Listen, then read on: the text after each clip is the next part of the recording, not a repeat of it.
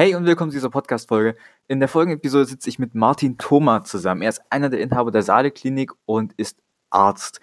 Wir haben aber über was total anderes geredet, über was wir eigentlich reden wollten. Auf jeden Fall ein sehr tiefsinniges äh, Interview geworden. Und viel Spaß auf jeden Fall bei Anhören. Ich entschuldige mich schon mal im Voraus dafür, dass ähm, wir sitzen in einem seiner Praxisräume und es halt ein bisschen, aber ich hoffe, das stört nicht. Ihr versteht ihn sehr gut. Und nehmt was mit, es ist ein tolles Interview und danke nochmal an Martin, falls du das hörst. Martin, erstmal danke, dass du dich die Zeit genommen hast. Du hast ja gerade Bürowoche. Erzähl mal kurz was zu dir. Was machst du so, wenn du nicht mit mir einen Podcast aufnimmst? Also, ich bin Arzt äh, und auch Arzt für Orthopädie und Unfallchirurgie. Habe das unter anderem in München studiert, bin mhm. dann, habe den Großteil meiner Ausbildung in der Schweiz gemacht und bin dann 1995 nach Halle gekommen, um meine Ausbildung an der Universitätsklinik zu beenden und arbeite seit 1996 als Facharzt in meinem Gebiet. Das heißt, ich sehe meine Profession darin, Menschen zu helfen, die Probleme mit ihren großen und kleinen Gelenken haben. Mhm. Und helfen bedeutet nicht nur, dass wir eine Idee haben, dass wir irgendwie an irgendwelchen Dingen rumbasteln, sondern dass wir erstmal schauen, was ist Ursache, was ist Wirkung und wie mhm. setzen wir es um. Und das bedeutet leider in unserem Fachgebiet hier und da eben auch, dass wenn Gelenke verbraucht, verschlissen sind, dass wir heute Angebote machen können, die so gut sind, dass sie tatsächlich relevanten Ersatz zu den von der Natur uns gegebenen Gelenken darstellen können. Und das ist unter anderem Teil meiner Arbeit, das Menschen anzubieten und es auch durchzuführen. Also du bist auch im OP sozusagen. Und ja, das ist eigentlich meine, meine Hauptbeschäftigung ist ja. im, OP sein. Meine zweite Hauptbeschäftigung ist die Menschen, die von mir operiert werden, vorher zu begleiten auf ihrem Weg bis zu dieser Notwendigkeit oder bis zu dieser bis zu diesem möglichen Weg Operation und sie eben auch nachher zu begleiten.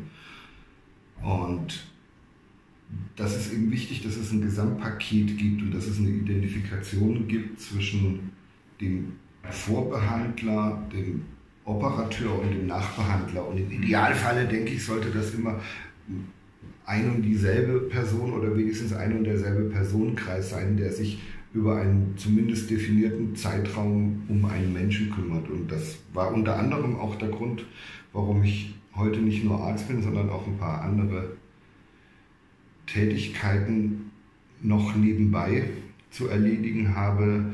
Äh, die Idee, eine solche Medizin aus einer Hand anzubieten, hat dazu geführt, dass das für mich in einem öffentlichen Gesundheitswesen, sprich Krankenhaus, so nicht darstellbar war. Also dass mhm. ich erlebt habe, dass ich morgens als Oberarzt erfahren habe, dass ich irgendwelche Menschen zu operieren hätte, die nachts gekommen sind, die ich nicht mal kannte, denen ich nicht mal die Hand schütteln konnte und geschweige denn, die ich dann am nächsten Tag oder in der nächsten Woche nochmal habe sehen können und weiter behandeln. Und das hat mich dazu bewogen, dass es ein Konzept geben muss in einer anderen Form, Medizin anzubieten und das hat am Ende dazu geführt, dass es in Deutschland nur in einer freien Niederlassung möglich ist als Vertragsarzt der Kassenärztlichen Vereinigung und in Kombination mit Verträgen, die man dann für bestimmte Behandlungskonzepte mit Krankenkassen machen kann. Mhm. Oberbegriff integrierte Versorgung. Und dazu habe ich mit Kollegen und zwischendurch Freunden auch ein Unternehmen gegründet, welches solche Verträge für Ärzte und Patienten verhandelt mhm. und dann auch den Ärzten und den Krankenkassen oder den Kostenträgern so zur Verfügung stellt, dass es ein nachprüfbares Prozedere, also nach, einen nachprüfbaren Patienten- und Behandlungsverlauf gibt und wir zum Beispiel halt. Also ihr fungiert sozusagen als Mittelsmann zwischen Arzt und Krankenkasse. Also eigentlich ein Dreiecksverhältnis als ja. Mittelsmann zwischen, zwischen Arzt, Patient und Krankenkasse. Also wenn ein Patient eine, eine Leistung jetzt von uns jetzt in der Orthopädie haben möchte. Das heißt, er möchte, mhm. er hat eine schwere Arthrose, er möchte bei uns behandelt werden, begleiten wir ihn erstmal durch die konservative Therapie, bieten ihm dann, wenn es nicht mehr geht, die Operation an und begleiten ihn dann auch in der Nachbehandlungsphase, bis er wieder, wenigstens bis er wieder arbeiten kann, äh, nach dem operativen Eingriff. Und das eben im Unterschied zum Krankenhaus, wo ich hingehe, operiert werde und dann wieder zu meinem Hausarzt zurückgeschickt werde. Ähm, und das ist so ein Behandlungsplan und den gibt es eben auch für, bei uns für Füße, für Schultern, für mhm. andere Dinge. Es gibt es in der Kinderchirurgie für von der Nabelhernie bis hin zum, zum Leistenbruch. Es gibt es in der HNO für Mandelentzündung, chronische, für Nasenpolypen, für irgendwelche anderen Dinge, die im Nasenrachenraum stattfinden. Es gibt es in der, in der Zahnheilkunde, wenn Operationen am Unter- oder Oberkiefer gemacht werden. Es gibt es in der Chirurgie von Blinddarm bis, bis zur Hämorrhoide. Wie sieht das denn konkret aus, also das, was der Unternehmer tatsächlich macht? Ruft das die Leute dann an und fragt, hey, wie, sieht die, wie sehen die Symptome aus? Hat sich irgendwas verbessert, dass es eben regelmäßige Anrufe gibt oder wie genau setzt das denn Nein, also es geht einfach, äh, es, gibt, es gibt solche Leistungen, die sich in dem klassischen vertragsärztlichen Katalog, den die niedergelassene Ärzteschaft mit der Kassenärztlichen Vereinigung oder im übertragenen Sinne auch mit dem Bund hat, spiegeln sich bestimmte Leistungen nicht wider. Also zum Beispiel gibt es die Leistung äh, Endoprothetik nicht oder es gibt eine kompliziertere Fußoperation nicht oder es gibt auch die Leistung Leistenhernie äh, so nicht in dem sogenannten EBM, also einheitlicher Bewertungsmaßstab, heißt dieser Katalog. Und wenn das nicht im Katalog ist, kann diese Leistung zwar erbracht werden, wird aber in dem System nicht honoriert. Mhm. Und äh, im Grunde machen wir Verträge mit Krankenkassen und erklären, wir können eine Leistung aus einer Hand anbieten, die eigentlich in dem Bereich zwischen ambulanter Medizin und zwingend stationär zu erbringender Medizin angesiedelt ist und wir können diese Leistung aus einer Hand anbieten und diese Verträge schließen wir mit den Krankenkassen und unsere Kollegen, die wiederum mit unserem Unternehmen eine Vertragsbeziehung haben, können diese Leistung dann ihren Patienten anbieten. Also es ah, okay. läuft eigentlich so, dass, dass also der, der typische Weg ist, äh, Sie sind Patient, haben nehmen wir doch mal schwere Hämorrhoiden, gehen zu Ihrem Hausarzt. Ihr Hausarzt sagt, Sie müssen zu einem Chirurgen. Der Chirurg sagt, schön, ich würde das gerne selbst machen, aber ich kann es Ihnen nicht anbieten, weil es sich bei mir nicht abbildet. Ich muss Sie dazu ins Krankenhaus einweisen. Das wäre der typische Weg.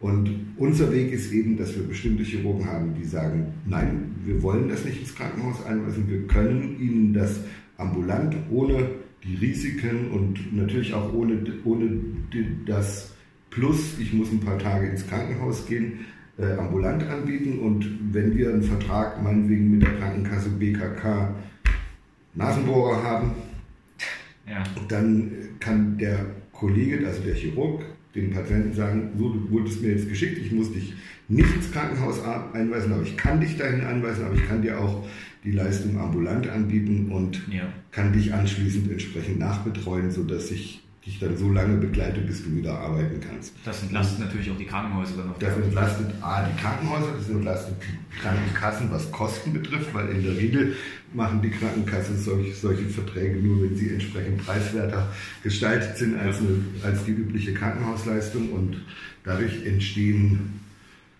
Zumindest mal für die Kostenträger und ich denke auch für die Patienten und, und ein bisschen natürlich auch für die, für die Ärzte, die, sich, die den Mut haben, solche strukturierten Versorgungen anzubieten, entstehen so eine Win-Win-Situation. Also wo ich ja. eben nicht ins Krankenhaus muss, wo ich weiß, wer mich operiert, wo ich weiß, wer mich nachbetreut als Patient und wo ich auch einen, einen konkreten Ansprechpartner habe und für die Krankenkasse äh, die, die ein Behandlungsprinzip begleiten kann, weil natürlich hinter einer solchen Behandlung auch eine entsprechende Dokumentation steht ja. und die Krankenkasse sehr wohl weiß, ob die Operation erfolgreich war oder nicht, weil sie merkt, ob der Patient irgendwie bei anderen Ärzten aufschlägt mit derselben Diagnose nachher noch mhm. oder nicht.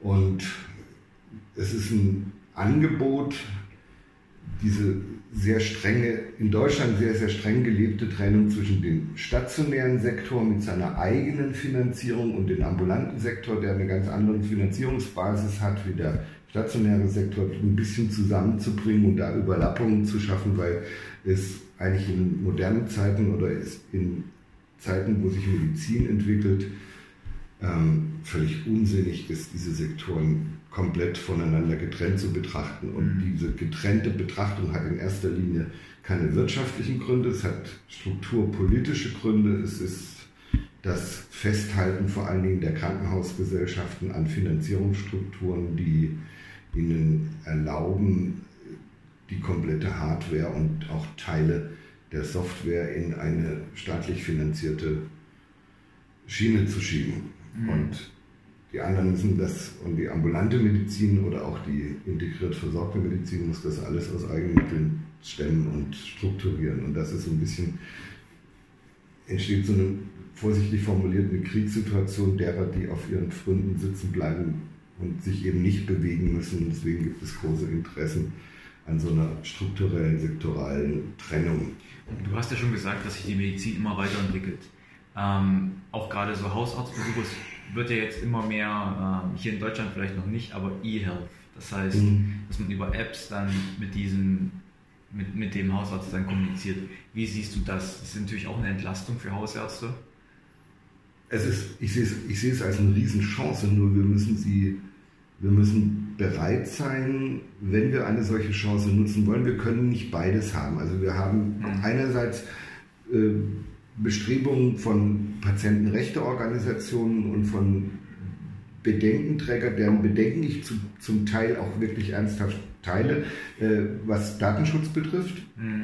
Ähm, und ich kann Dinge sicher machen, aber ich muss sie eben auch äh, so weit öffnen, dass Zugriffsmöglichkeiten für Menschen und auch für Behandler bestehen. Wenn diese Zugriffsmöglichkeiten offen sind, sind sie natürlich auch ein Stück weit offen für, für Missbrauch. Aber dazu brauchen wir Vertrauen in ein System und hoffentlich auch in ein lernendes System. Nur dann können diese Apps und diese neuen Kommunikationswege aus meiner Sicht sinnvoll sein. Und es bedeutet auch, und wir brauchen eben auch eine, eine anonymisierte statistische Auswertung von Erkrankungen, von Behandlungen dieser Erkrankung und von, von jedem Arzt, von jedem Krankenhaus. Das kann anonymisiert passieren, aber äh, ich muss es ähnlich wie es uns andere Länder lange vormachen, wie es die Schweden seit über 50 Jahren tun. Ähm, ich muss am Ende aller Tage sagen können, diese Operationsmethode für ein, nehmen wir den klassischen Blinddarm, wird in Deutschland an so und so vielen Kliniken durchgeführt. Die ist so und so viel erfolgreicher. Die Patienten gehen drei Tage früher nach Hause, sind ja. fünf Tage früher wieder auf Arbeit als die Methode, die in Krankenhäusern XY angewandt wird. Und das ist nicht mal was Böses, sondern das kann ich nur sehen, wenn ich es über einen großen Datenpool sehe und wenn ich erkennen kann, dass es dass eine Methode nicht von einem Mensch abhängt, der sie durchführt, sondern eben über eine breite Basis funktioniert. Oder ich kann messen, wie, wie gut oder wie, wie schlecht ein, eine Sache auch volkswirtschaftlich sich auswirkt in, in den Kosten für eine Gesellschaft. Und am Ende aller Tage tragen wir alle ja die Kosten im Gesundheitswesen. Ich kann natürlich über Zeiträume betrachtet, aber ich kann auch sagen, welche Medikamentenkombinationen offensichtlich dazu führen, dass die Leute weniger, äh, weniger häufig mit ihrem Diabetes entgleisen. Oder ich kann sagen, welche Medikamentenkombinationen besonders häufig mit, einer, dann mit einem Nierenversagen im Krankenhaus aufwachen. Mhm. Und äh, das funktioniert nur, wenn ich diese Daten in einem großen Pool habe. Und im Augenblick äh, möchte unser Gesundheitsministerium vielleicht auch mit ein bisschen wenig Erklärung dahinter genau das ermöglichen, dass auf unserer Gesundheitskarte solche Daten gespeichert sind und sie aber anonymisiert auch ausgewertet werden dürfen. Und dagegen wird sich, werden sich Teile der Ärzteschaft und es werden sich große Teile äh, der Bevölkerung, nur wenn ich A möchte, muss ich zu B eben auch Ja sagen. Also ich kann nicht ja. E-Health machen und kann sagen, ich entscheide jedes Mal, welche Daten ich überhaupt freigebe. Ich erzähle dir nicht, welche Medikamente ich von Arzt A bekomme, aber ich verlange von Arzt B, dass er mich medikamentös perfekt betreut. Und das gibt's nicht. Dieses Paket gibt es nur, wenn ich, wenn ich auch bereit bin, B und C zu sagen. Ja, klar. Und, und auch eHealth funktioniert auch nur, wenn ich auf eine Datenbasis zurückgreifen kann. Ich muss wissen, mit was ein Mensch, auch wenn es die Niere betrifft und er bei mir wegen des Knies ist, muss ich genau wissen, warum er an der Niere behandelt wird und mit welchen Medikamenten er behandelt wird, weil viele meiner Medikamente eben äh, über die Niere verstoffwechselt werden müssen. Da muss ich die Leistungsfähigkeit der Niere im Zweifel ja eben mit betrachten dürfen und können. Und nur dann kann ich eine gute Medizin machen. Und das ist eben im Moment nicht möglich, weil wir daran kranken, dass wir diese, diese Informationen alle nicht bekommen. Mhm. Und dass der Patient sehr häufig auch gar nicht in der Lage ist, sie uns mitzuteilen. Ja. Und darin sehe ich eine, eine mega Chance für unsere Gesellschaft und auch für unser Gesundheitswesen. Zum einen werden wir uns sehr, sehr, wir werden sehr, sehr, sehr, sehr viel schneller lernen können ja. voneinander lernen können. Das System selbst wird lernen, wird lernfähig sein und wir, und wir werden einfach jeden Einzelnen besser betreuen können, allerdings um den Preis eine gewisse Datenoffenheit zu haben. Ja. Das ist meine feste Überzeugung und ich sehe das als riesen Chance. Das kann sein, aber wir sind ja eher etwas langsamer, sagen wir es mal ganz ehrlich. Ja. Also wir haben da auch Angst, unsere Daten preiszugeben. Das ist ja, Datenschutz ist ein sehr großes Thema ähm, das auch sicher zu machen, da steht dann noch viel mehr Mannkraft dahinter. Das ist ja immer das Problem, was es angeht. Ja, aber äh, wir erleben ja, dass wir in, in, alleine durch unser Verhalten im Netz äh, so viel Daten preisgeben, die extrem persönlich sind. Alleine ja. durch Nutzen von bestimmten Suchmaschinen geben wir so viel von uns preis mhm. und können profilen äh, was unsere Bedürfnisse sind und am Ende sogar welche, mit, mit welcher Wahrscheinlichkeit wir an welchen Krankheiten äh, leiden oder glauben zu leiden, weil, weil alleine nur die Art und Weise, wie wir uns suchend im Netz bewegen, ohne dass wir irgendwas kaufen, ohne dass wir uns irgendwo einloggen, geben wir so viel von uns preis, äh, dass ich sehr, sehr skeptisch bin, wenn auf der anderen Seite äh, dann extrem dieser, diese, diese Fahne, dieses Feigenblatt Datenschutz hoch, hochgeschoben wird. Ich bin ja. absolut dafür, dass man so sicher machen sollte, wie es eben gerade Stand der Zeit ist. Es wird keine absolute Sicherheit geben. Es gibt nicht dieses Fort Knox für Daten, egal wo. Also wir sind und letztendlich ist, ist auch jede Gesellschaft ein offenes System und ein offenes System ist ein kommunizierendes System und in einem kommunizierenden System werden Dinge geleakt werden und werden, werden offen werden. Man muss sie versuchen, so früh wie möglich zu depersonalisieren. Und wenn das passieren kann, dann denke ich, gibt es zumindest für das Individuum einen relativ hohen Schutz. Ja, das und, äh, aber für die Gesellschaft wird es diesen Schutz nicht geben. Mhm. Ja. Okay. Andere Frage. Für dich, was ist so für dich das größte Problem, gerade wenn du an Gesundheit denkst, aus deiner Sicht? Was macht dir da am meisten Kopfschmerzen?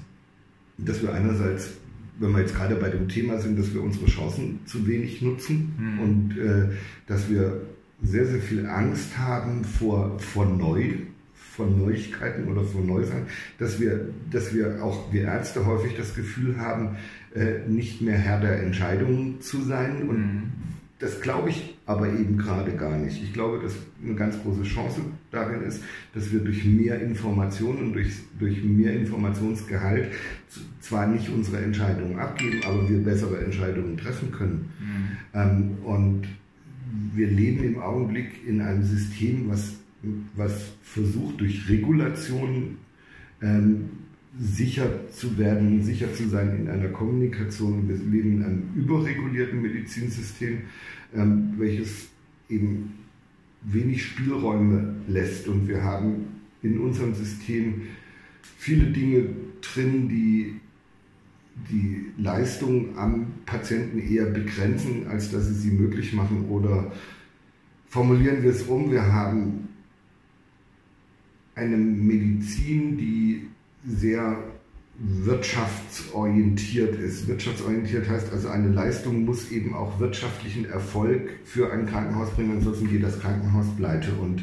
äh, da muss man aufpassen, dass wir da nicht zu sehr in eine falsche Richtung uns bewegen. Und da würde ich viel mehr Kontrolle erwarten als jetzt in dem, in dem anderen Bereich, wo wir, wo wir das Thema Datensicherheit und Datenschutz so, so weit oben an, anhängen vor Datenaustausch und, und haben aber auf der anderen Seite eher aus meiner Sicht ein ethisches Problem dort, wo, wo Leistung angeboten wird, weil sie, weil sie vor allem wirtschaftlichen Erfolg verspricht mhm. und äh, weniger immer auch gleich gut sein muss für den Patienten. Ja.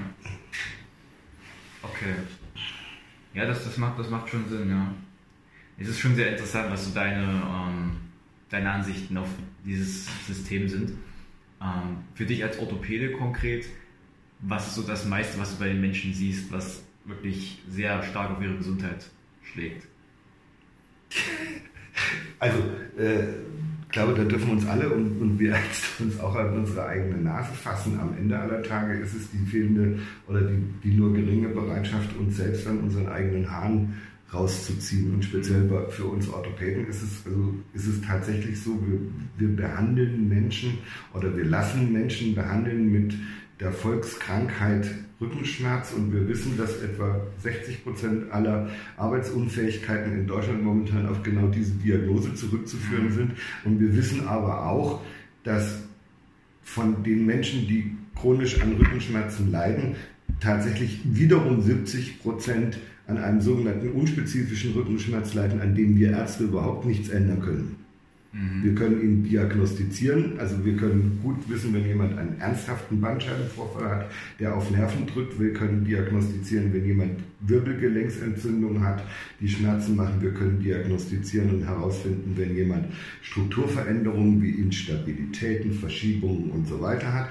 Aber wenn jemand eigentlich eine ganz normale Wirbelsäule hat, ähm, die üblichen normalen degenerativen Gebrauchsspuren zu sehen sind, der keine Nervenschädigung hat, wo nichts auf den Nerv drückt, aber der einfach seinen Rückenschmerz hat. Und das ist der sogenannte unspezifische Rückenschmerz, der, den wir alle haben, der uns alle droht. Und da könnten wir uns einfach, wenn wir uns selbst disziplinieren, ein bisschen helfen und wir würden, wir hätten einfach mal 50 Prozent weniger Krankenstand, zumindest in dem Bereich, wenn wir alle bereit wären, unsere Übungen zu machen, jeden Tag 10 Minuten Pilates oder ins Fitnessstudio zu gehen und auch wirklich hinzugehen und dort Übungen zu machen und nicht nur unseren Body zu performen, sondern eher da, da sinnvolle Dinge zu tun. Und wenn wir dazu bereit wären, den einen oder anderen Weg zu Fuß zu gehen, ähm, würden wir uns nicht immer in die eigene Tasche lügen und viel helfen. Aber da zähle ich uns Ärzte mit dazu. Und das wäre schon ein Riesengewinn für jeden Einzelnen von uns. Und vor allem würde es jeder an seinem eigenen Leib spüren. Und auch, ich versuche immer meinen Patienten und auch letztendlich am Ende aller Tage, wenn ich solche Schmerzen habe, mir selber klarzumachen, wenn ich jetzt zwei Monate harte Arbeit darin investiere, werde ich es los sein, statt ja. Zwei Mal zu verschiedenen Ärzten zu gehen und 15 Mal mir ein Massagerezept abzuholen. Also das heißt, ich brauche im Zweifel die Unterstützung durch einen Physiotherapeuten, aber ich muss mich am Ende selber daraus behelfen. Und das gilt, das gleiche gilt für, für einen sekundären Diabetes, das gleiche gilt für ein paar wenige Dinge, die wir in unserer Ernährung richtig machen, sondern da nur ein bisschen bewusster uns beim Einkaufen zu bewegen, dass wir nicht endfertige Produkte kaufen, dass wir die Produkte selber verarbeiten und es kann am Ende aller Tage auch Spaß machen. Ja. Das würde uns allen und auch der Medizin gewaltige Ressourcen freisetzen. Ja, aber es macht halt nicht so viel Spaß. Es macht, ja gut, im Zweifel kann es sogar viel Spaß machen. Ja, na, wenn man erstmal da drin ist, vielleicht dann, ja. Genau. Was möchtest du noch, dass die Hörer unbedingt wissen? Irgendwelche Abschlusssätze? Irgendwas, was du jetzt der Welt mitgeben möchtest? Seid tolerant und, und hört, hört, einander zu und versucht den, den anderen als eigenständiges Wesen mit seiner eigenen Meinung wahrzunehmen. Und, und ich denke, wir leiden in erster Linie daran, dass wir, dass wir Toleranz missen lassen, dass wir anspringen auf, auf vermeintlich eindeutige und klare Aussagen, statt drüber nachzudenken.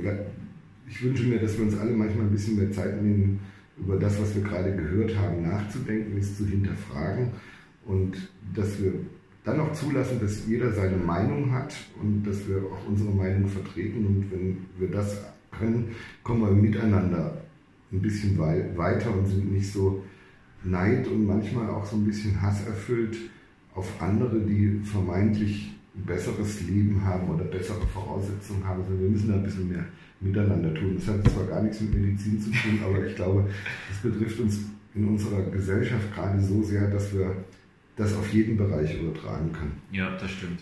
Das stimmt. Vielen Dank, Martin, dass du dabei warst. Ich habe wirklich danken dafür. Vielen Dank, dass du bis hierhin gehört hast. Ich hoffe, dir hat die Podcast-Folge gefallen. Lass mich auf jeden Fall dein Feedback wissen. Schreib's mir auf Instagram unter Schinsky oder Michael Kaczynski. Kannst mich einfach eingeben und mir das sagen. Ähm, lass eine Bewertung da, falls du es auf Apple hörst. Das würde mich wirklich, wirklich unterstützen, diesen Podcast voranzubringen. Ich möchte mehr Gesundheitsunternehmer hier auf diesen Podcast holen. Das heißt, wenn dir irgendjemand einfällt, den du gerne hier hören würdest, der mehr über sich erzählen soll, schreib's mir einfach. Ich bin immer dankbar über Gäste. Und ja, einen schönen Tag dir noch.